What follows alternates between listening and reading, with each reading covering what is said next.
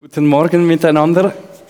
Ich möchte den Bibeltext zur heutigen Predigt lesen. Er steht in Galater 3, die Verse 13 bis 14. Christus hat uns losgekauft von dem Fluch des Gesetzes, indem er ein Fluch wurde um unsertwillen. Denn es steht geschrieben, verflucht ist jeder, der am Holz hängt damit der Segen Abrahams zu den Heiden komme in Christus Jesus, damit wir durch den Glauben den Geist empfingen, der verheißen worden war.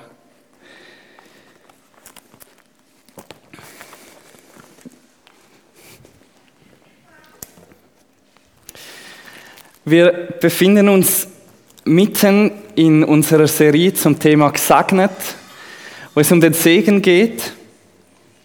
Und letzten Sonntag hat Jochen uns mit hineingenommen in das Thema. Er hat mit uns angeschaut, was der Segen in der Bibel bedeutet, was diese Worte, die im Hebräischen und im Griechischen gebraucht werden für Segen, was die uns zu sagen haben. Und vielleicht erinnert ihr euch, dass der Segen bedeutet unter anderem, dass Gott uns seine besondere Aufmerksamkeit schenkt dass Gott uns machtvolle Worte zuspricht. Segensworte sind nicht einfach leere Worte. Und auch, dass Gott gut zu uns redet, vom, vom griechischen Eulogeo, gut reden. Gott spricht Gutes über uns aus. Er sagt Gutes über unser Leben. Und der Segen Gottes ist eine wundervolle Sache. Dieses Thema liegt uns beiden, glaube ich, auch am Herzen. Es ist eine schöne Sache und am liebsten würden wir nur über den Segen reden. Aber leider ist es so, dass es auch die andere Seite gibt. Die andere Seite vom Segen, die andere Seite vom Segen ist der Fluch. Und die Bibel redet nicht nur über den Segen, sie redet auch über den Fluch. Und heute wird es so ein bisschen um beide Seiten gehen. Es wird einerseits um den Fluch gehen und es wird andererseits um den Segen gehen. Vor allem aber wird es darum gehen, wie Jesus den Fluch nimmt und in Segen verwandelt. Und deshalb möchte ich mit euch heute Morgen in, in drei Punkten durch diesen Bibeltext durchgehen, den ich euch am Anfang vorgelesen habe, Galater 3, Vers 13 und 14. Und die drei Punkte sind vom Fluch zum Segen durch Jesus Christus. Vom Fluch zum Segen durch Jesus Christus. Und wir beginnen deshalb mit vom Fluch und was eigentlich mit dem Fluch gemeint ist.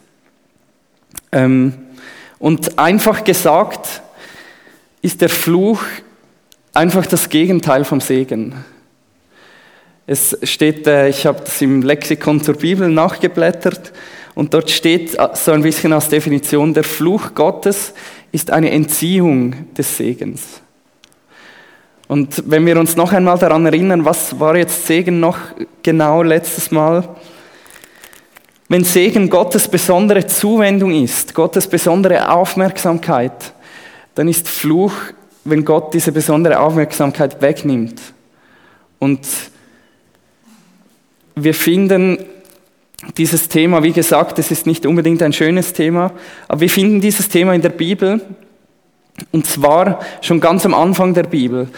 Den ersten Fluch, den wir in der Bibel finden, der steht im dritten Kapitel und er kommt, ähm, nachdem, nachdem Eva von der Schlange zur Sünde verführt wurde gegen Gott, spricht Gott selber den ersten Fluch in der Bibel aus. Und zwar über die Schlange. Und er sagt zur Schlange unter anderem, auf deinem Bauch sollst du kriechen und Staub sollst du fressen dein Leben lang. Und das ist so ein Teil des Fluches, den Gott über die Schlange ausspricht. Und wenige Verse später lesen wir auch vom ersten Mord, der in der Bibel passiert. Das ist der Mord von Kain an seinem Bruder Abel. Und auch auf diesen Mord, auf diese Tat folgt von Gott ein, ein Fluch. Und zwar sagt Gott zu Kain, weil der Erdboden das Blut deines Bruders aufgenommen hat, bist du jetzt verflucht von diesem Erdboden weg. Und du musst flüchten, du musst immer flüchtig sein auf dieser Erde. Und das Spannende ist, schon hier sehen wir auch, dass Gott gnädig bleibt. Sogar dann, wenn Gott einen Fluch ausspricht, bleibt er gnädig. Und wir sehen es daran, dass kein antwortet zu Gott auf diesen Fluch und er sagt, Gott, diese Strafe ist viel zu groß für mich. Ich kann das nicht tragen. Und er sagt, sobald, ich, sobald mich irgendwo jemand findet, wird, werde ich sofort getötet. Und Gott sagt, nein, ich werde dich beschützen. Und Gott macht kein ein Zeichen, damit er nicht getötet wird. Und das Spannende ist, wenn wir weiterlesen im ersten Mose, dann heißt es, dass Kain später geheiratet hat. Und es heißt sogar, dass er eine Stadt bauen konnte. Und das ist nicht unbedingt das, was wir uns vorstellen von jemandem, der ständig immer nur am Flüchten ist. Und das zeigt, dass Gott sogar, wenn er einen Fluch ausgesprochen hat in der Bibel, ist er trotzdem der gnädige Gott auch geblieben. Fluch ist also das Gegenteil von Segen und Fluch kommt in der Bibel manchmal wirklich direkt von Gott. Manchmal spricht Gott in der Bibel einen Fluch aus. Jetzt geht es in unserem Bibeltext nicht um irgendeinen Fluch, sondern um einen bestimmten Fluch. Paulus schreibt in seinem Brief an die Galater von einem Fluch des Gesetzes. Was ist jetzt mit diesem Fluch des Gesetzes gemeint? Einige Verse vorher, im Galater 3, Vers 10, schreibt Paulus, denn alle, die aus Werken des Gesetzes sind, die sind unter dem Fluch. Denn es steht geschrieben, verflucht ist jeder, der nicht bleibt in allem, was im Buch des Gesetzes geschrieben steht, um es zu tun. Und Paulus zitiert an dieser Stelle einen Vers aus dem Alten Testament, um zu erklären, was mit dem Fluch des Gesetzes gemeint ist. Und wenn ihr das Alte Testament ein bisschen kennt, dann wisst ihr, es geht darin um die Geschichte, wie Gott Israel aus Ägypten herausgeführt hat. Und nachdem sie, nachdem sie in der Wüste waren, kamen sie an einen Berg und an diesem Berg hat Gott dem Volk Israel ein Gesetz gegeben. Und er hat mit ihnen einen Bund geschlossen. Und zu diesem Bund gehörte auch, dass Gott ihnen versprochen hat, eines Tages werdet ihr in ein wunderbares Land kommen und das wird dann eure Heimat sein. Und dann ist es eine lange Geschichte. Bevor sie in dieses Land hineinkommen, müssen sie durch die Wüste reisen, viele Jahre lang. Sie erleben schlimme Dinge zum Teil und auch schöne Dinge, wie Gott sie versorgt. Und dann eines Tages kommt der Moment, wo sie vor diesem Land stehen, bereit sind, dort hineinzuziehen. Und Mose, der sie die ganze Zeit geführt hat, sagt, gibt ihnen sozusagen eine letzte Anweisung. Mose selber darf nicht in dieses Land hineinkommen und er entlässt sie sozusagen in das, in das Land hinein und er gibt ihnen eine letzte Anweisung, die lesen wir im 5. Mose 11. Und dort sagt Mose zum Volk, siehe, ich lege euch heute den Segen und den Fluch vor. Den Segen, wenn ihr den Geboten des Herrn eures Gottes gehorsam seid, die ich euch heute gebiete. Den Fluch aber, wenn ihr den Geboten des Herrn eures Gottes nicht gehorsam sein werdet und von dem Weg, den ich euch heute gebiete, abweicht, so dass ihr anderen Göttern nachfolgt, die ihr nicht kennt. Es geht also schon so früh in der biblischen Geschichte um Segen und um Fluch. Der Segen ist daran gebunden, Gott gehorsam zu sein, das zu tun, was Gott sagt. Und der Fluch ist eigentlich die Strafe dafür, Gott ungehorsam zu sein. Und so gesehen ist es ja eigentlich ganz einfach. Wenn man ein gesegnetes Leben möchte, dann macht man einfach, was Gott will, oder? Das Volk hat ganz eine einfache Entscheidung zu treffen. Entweder ihr tut das, was Gott in seinem Gesetz gesagt hat, und dann werdet ihr gesegnet sein, oder ihr tut es nicht. Und es ist eigentlich wie logisch, was da die richtige Entscheidung ist. Aber wenn ihr, das, wenn ihr das Alte Testament kennt, dann wisst ihr, dass es nicht ganz so einfach war. In der Realität haben es diese, die Israeliten nicht geschafft, dieses Gesetz einzuhalten.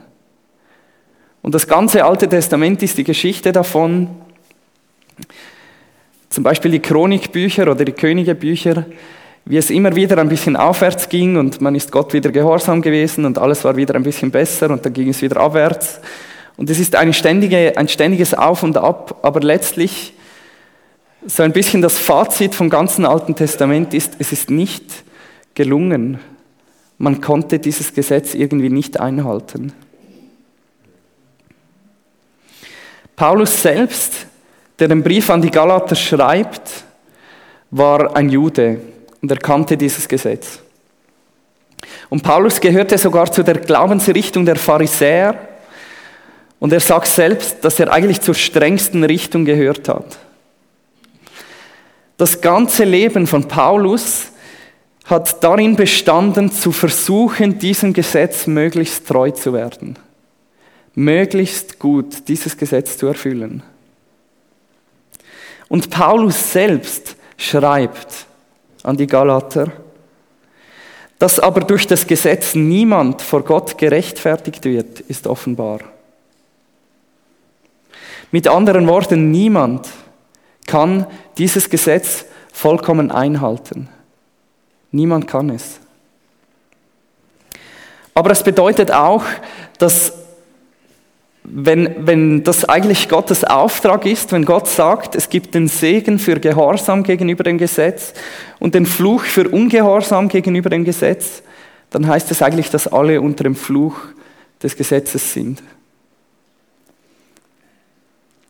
Und vielleicht denkst du jetzt, zum Glück geht mich das alles gar nichts an. Erstens bin ich kein Israelit. Zweitens ist dieses Gesetz aus dem Alten Testament, das ist ja sowieso ein bisschen altehrwürdig und verstaubt. Und überhaupt weiß ja niemand so wirklich, ob das dann genau so passiert ist, wie es in der Bibel geschrieben steht. Ja, ich, wenn, wenn du so denkst, möchte ich dich heute Morgen ein bisschen herausfordern, ob nicht unsere eigene Situation vielleicht gar nicht so unähnlich ist. C.S. Lewis hat in, in seinem Buch Pardon, ich bin Christ, eine spannende Entdeckung gemacht. Lewis war selber, er, er glaubte viele Jahre seines Lebens nicht an Gott und dann begann er sich so ein bisschen mit Philosophie zu beschäftigen und irgendwann ist er Christ geworden und dann hat er einige spannende Bücher darüber geschrieben, warum es Sinn macht zu glauben. Und in diesem Buch schreibt er, dass mit dem Menschen es etwas ganz Besonderes auf sich hat. Der Mensch findet in sich selber ein Gesetz, wie er sich eigentlich verhalten sollte. Aber er verhält sich nicht so. Und das ist eigentlich noch interessant, oder nicht? Der Mensch findet in sich selber eine Vorstellung von richtigem Verhalten und dann geht er hin und macht das Gegenteil davon. Louis schreibt wörtlich, zwei Dinge sind merkwürdig an den Menschen. Erstens werden sie heimgesucht von der Vorstellung eines bestimmten Verhaltens, das sie praktizieren sollten. Zweitens tun sie das aber de facto nicht. Und nur ein kleiner Gedankenanstoß ist doch eigentlich spannend, wo, wo kommt das überhaupt her? Wieso haben wir in uns so eine Vorstellung von einem perfekten Verhalten? Ich denke zum Beispiel, zum Beispiel, dass ein Tier das wahrscheinlich nicht hat. Aber das ist nur ein Nebengleis. Ein Teil von uns, können wir, glaube ich, festhalten, ein Teil von uns weiß ganz genau, wie wir uns als Menschen eigentlich verhalten sollten. Aber sehr oft gehen wir hin und machen das gerade nicht, sondern machen das Gegenteil davon. Und es stimmt, dass wir sicher die meisten von uns keine Israeliten sind und dass ziemlich sicher alle von uns nicht dabei waren, als Gott das Gesetz gegeben hat. Aber wir sind alles Menschen und als Menschen sind wir Geschöpfe Gottes. Und das heißt, dass wir Gott gegenüber Verantwortung, Verantwortung haben, verantwortlich sind. Der Theologe John Frame hat einmal geschrieben, Gott selbst wirkt notwendigerweise als Gesetz zu allem, was außerhalb von ihm existiert. Ein komplizierter Satz. Was meint er damit? Wenn wir von Gott reden, wenn wir das Wort Gott sagen, dann meinen wir ein allmächtiges Wesen. Wir meinen ein Wesen, das das ganze Universum und uns selber gemacht hat. Und jetzt, wenn es ein solches Wesen gibt und dieses Wesen will etwas, dann ist dieser Wille automatisch Gesetz. Wenn es ein Wesen im Universum gibt, das allmächtig ist und das alles gemacht hat, und dieses Wesen entscheidet sich für etwas, dann ist diese Entscheidung Gesetz für alles andere. Oder einfacher gesagt, einfach weil Gott Gott ist und weil wir Menschen sind, gilt sein Wille auch für uns. Ist sein Wille eigentlich Gesetz für uns? Und in diesem Sinne gibt es auch für uns ein Leben, das gesegnet sein kann, wenn wir Gott gehorsam sind, wenn wir das tun, was er will. Und es gibt ein Leben unter dem Fluch, wenn wir diesem Willen nicht gehorsam sind. Aber wenn wir ehrlich sind, dann denke ich, können wir C.S. Lewis zustimmen und sagen, das Problem ist gerade, dass es uns nicht gelingt, uns richtig zu verhalten. Es gelingt uns nicht, dieses Gesetz einzuhalten. Und ich denke, deshalb sollte es auch uns interessieren, was Paulus an die Galater schreibt, was er meint, wenn er vom Fluch des Gesetzes spricht. Und lasst uns nun vom Fluch zum Segen kommen und damit zum zweiten Punkt. Und ihr müsst keine Angst haben, die, der zweite und der dritte Punkt sind ein bisschen kürzer als der erste. Paulus schreibt an die Galater, Christus hat uns losgekauft von dem Fluch des Gesetzes, indem er ein Fluch wurde um unsertwillen. Denn es steht geschrieben, verflucht ist jeder, der am Holz hängt. Damit der Segen Abrahams zu den Heiden komme in Christus Jesus. Damit wir durch den Glauben den Geist empfingen, der verheißen worden war. Und wir haben jetzt einiges über den Fluch gehört und jetzt möchten wir uns mit dem Segen beschäftigen. Paulus schreibt, dass durch Jesus Christus der Segen Abrahams zu den Heiden kommt. Und er meint damit einfach alle Nichtjuden. Damals die Griechen, die Römer, aber eigentlich alle Völker der ganzen Erde. Paulus schreibt, dass durch Jesus Christus der Segen kommt. Und was für ein Segen ist hier gemeint? Paulus schreibt von zwei Dingen, die da passieren. Das erste ist, der Segen Abrahams kommt. Und das zweite ist, dass der, der Geist, der verheißen wurde, kommt. Und wir wollen uns kurz ansehen, was damit gemeint ist. Paulus schreibt einige Verse vorher über den Segen Abrahams. Genauso wie Abraham Gott geglaubt hat, und es ihm zur Gerechtigkeit angerechnet wurde, so sollt ihr auch jetzt erkennen, die aus Glauben sind, die sind Abrahams Kinder.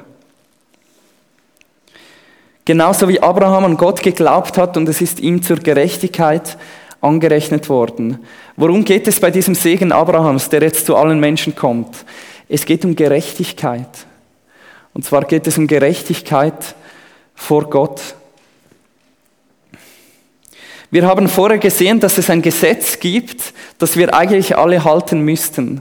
Und dieses Gesetz ist Gottes Wille. Das, was Gott will, das sollten wir eigentlich tun. Aber dann haben wir auch gesehen, dass es niemandem gelingt. Niemand von uns kann sagen, das habe ich immer gemacht. Niemandem gelingt es, dieses Gesetz vollkommen zu halten, Gottes Willen immer zu erfüllen. Ja, nicht eine einzige Person in diesem Raum kann sich vor Gott hinstellen und sagen, doch, mir ist es gelungen. Ich habe alles getan, was Gott von mir verlangt hat. Niemand von uns, mit anderen Worten, niemand von uns kann sich selbst rechtfertigen. Aber Gott kann uns rechtfertigen.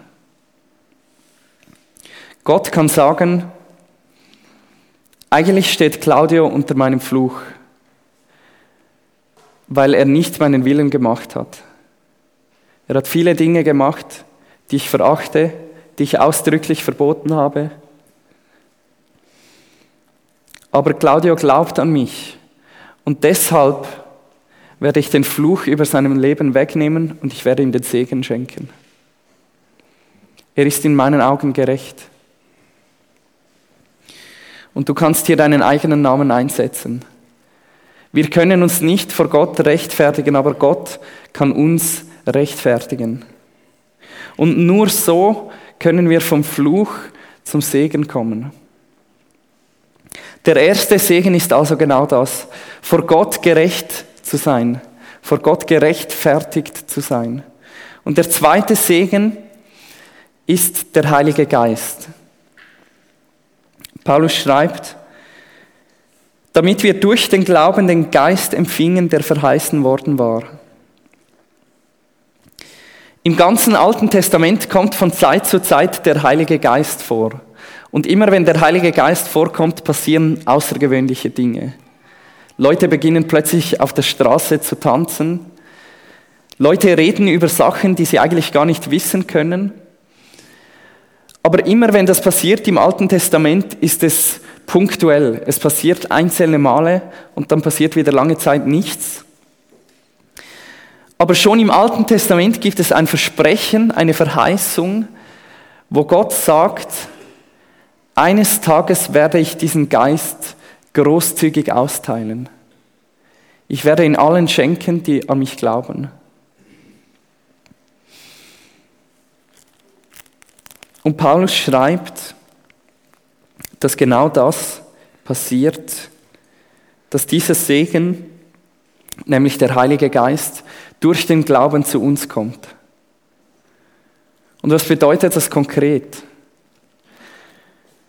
Es bedeutet, dass Jesus selbst in den Menschen wohnt, die ihm nachfolgen. Es bedeutet, dass der allmächtige, heilige Gott, der das ganze Universum geschaffen hat, sich entscheidet, in den Menschen zu wohnen, die an ihn glauben. Und es kann eigentlich gar keine größere Ehre für uns geben als das.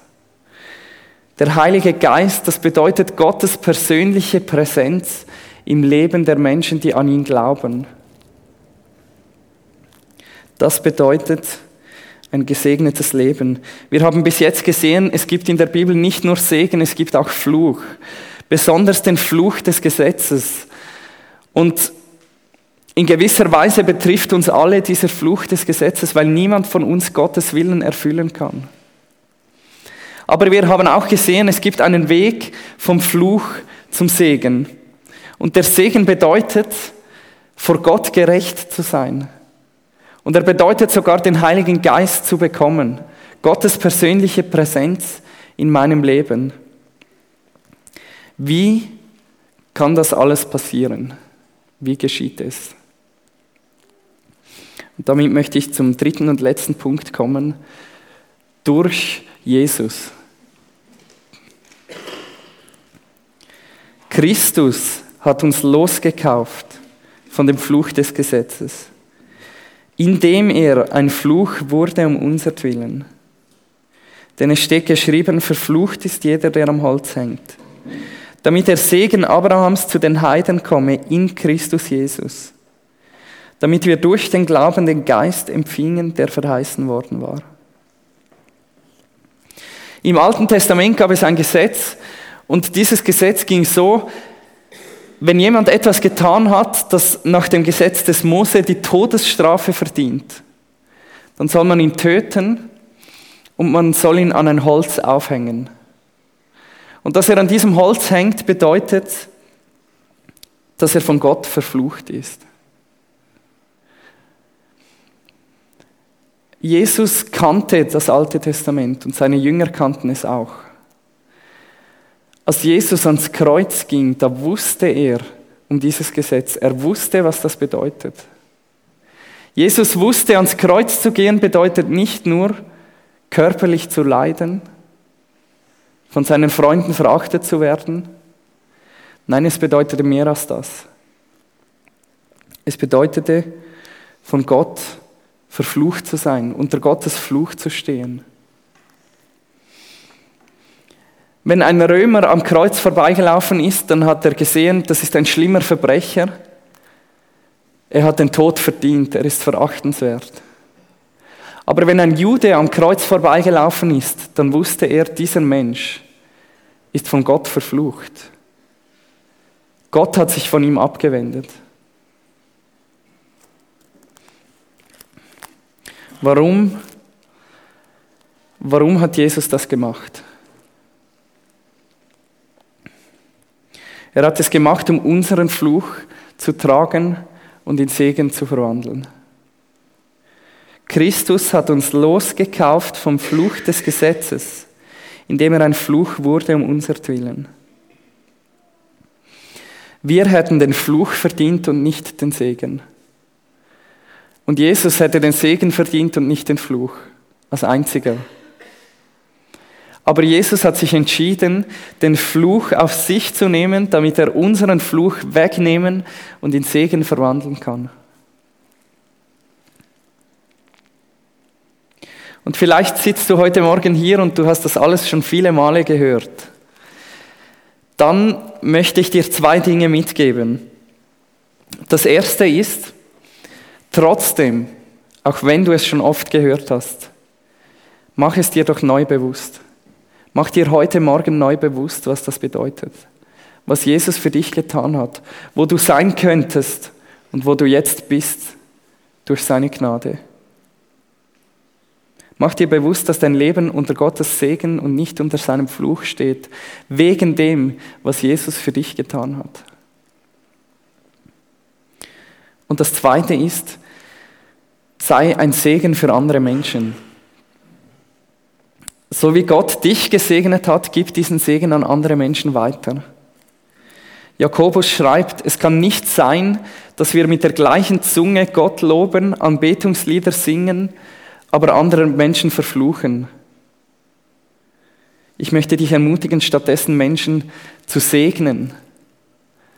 Und Jochen hat das letzte Mal gesagt, du musst, du musst auf keinen Fall dafür Pastor werden. Du kannst heute damit anfangen. Aber vielleicht hörst du diese Botschaft heute Morgen auch zum ersten Mal und du fragst dich, ob das auch für dich gilt. Du fragst dich, was du, was du tun könntest. Und ich möchte dir sagen, ja, diese Botschaft gilt auch für dich. Jesus Christus hat auch den Fluch über deinem Leben weggenommen und in Segen verwandelt, weil er selber am Kreuz zum Fluch wurde. Er hat das Ganze umgekehrt. Und du kannst dieses Geschenk annehmen, indem du dich entscheidest, an Jesus Christus zu glauben. Du kannst dieses Geschenk annehmen, du kannst zu Jesus kommen in einem kurzen Gebet, du kannst ihm sagen, ich habe jetzt erkannt, dass ich eigentlich, dass mein Leben eigentlich unter dem Fluch steht, weil ich nicht Gottes Willen getan habe. Aber ich habe auch erkannt, dass Jesus, als er am Kreuz war, meinen Fluch auf sich genommen hat und dass ich jetzt vor Gott gerecht bin, gerechtfertigt durch die Gnade von Jesus Christus. Und du kannst sagen, ich nehme das jetzt für mein Leben in Anspruch und ich möchte dir, Jesus, nachfolgen. Bitte komm in mir wohnen. Und in diesem Moment wird dein Leben verändert werden, vom Fluch zum Segen durch Jesus Christus. Ich möchte mit uns beten.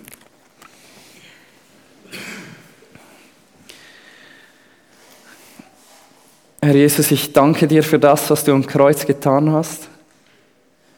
Danke, dass du ein, ein Fluch wurdest und damit unseren Fluch weggenommen hast, Jesus. Danke, dass wir Gesegnete sein dürfen von Gott, dass wir gerecht vor Gott stehen dürfen, gerechtfertigt durch Gnade. Ich bitte dich, dass du uns das wie in unsere Herzen hineinschreibst, dass wir es immer mehr verstehen dürfen. Und ich bitte dich, wenn es heute Morgen Menschen gibt, die das vielleicht zum ersten Mal gehört haben, vielleicht auch diesen Schritt noch nicht gemacht haben, Schenk, dass sie verstehen dürfen, was du für sie getan hast, für sie ganz persönlich. Amen. Es gibt für diesen Segen, den Jesus Christus schenkt, ein Zeichen. Und dieses Zeichen ist das Abendmahl. Seit der Zeit, wo Jesus es zum ersten Mal mit seinen Jüngern gefeiert hat, wird es von seinen Nachfolgern auf der ganzen Erde und durch die Jahrhunderte immer wieder gefeiert und auch wir möchten es heute Morgen zusammen feiern. Ich möchte dich herzlich dazu einladen, wenn du an Jesus Christus glaubst, nachher das Abendmahl zu nehmen. Und ich möchte dazu die Einsetzungsworte vorlesen aus dem ersten Korintherbrief in Kapitel 11.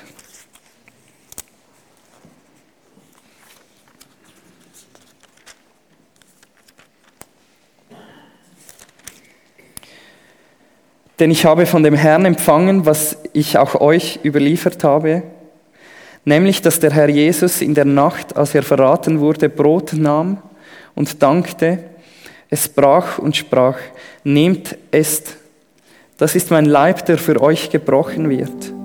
Dies tut zu meinem Gedächtnis. Desgleichen auch den Kelch nach dem Mahl, in dem er sprach, dieser Kelch ist der neue Bund in meinem Blut, dies tut, so oft ihr ihn trinkt, zu meinem Gedächtnis. Denn so oft ihr dieses Brot esst und diesen Kelch trinkt, verkündigt ihr den Tod des Herrn, bis er kommt. Wir möchten uns kurz einen Moment der Stille nehmen. Denkt noch einmal darüber nach, was das bedeutet, was Jesus für euch getan hat. Und ich möchte dann mit einem Gebet abschließen.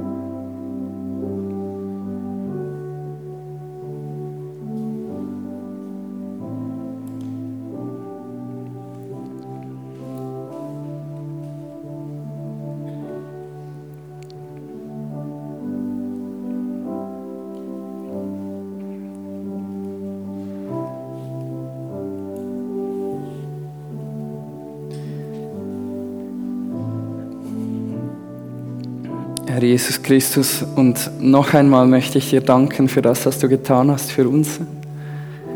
Danke, dass du deinen Leib hingegeben hast am Kreuz und dass dein Blut vergossen wurde am Kreuz, um uns zu erlösen. Und danke, dass du uns dieses Zeichen gegeben hast. Etwas, das wir berühren, das wir sogar essen und trinken können. Und es zeigt uns, dass wir Anteil haben an dir dass das, was du getan hast am Kreuz vor so langer Zeit, dass das auch für mich, auch für uns gültig ist. Hab Dank dafür und wir loben und preisen dich dafür, Jesus. Amen.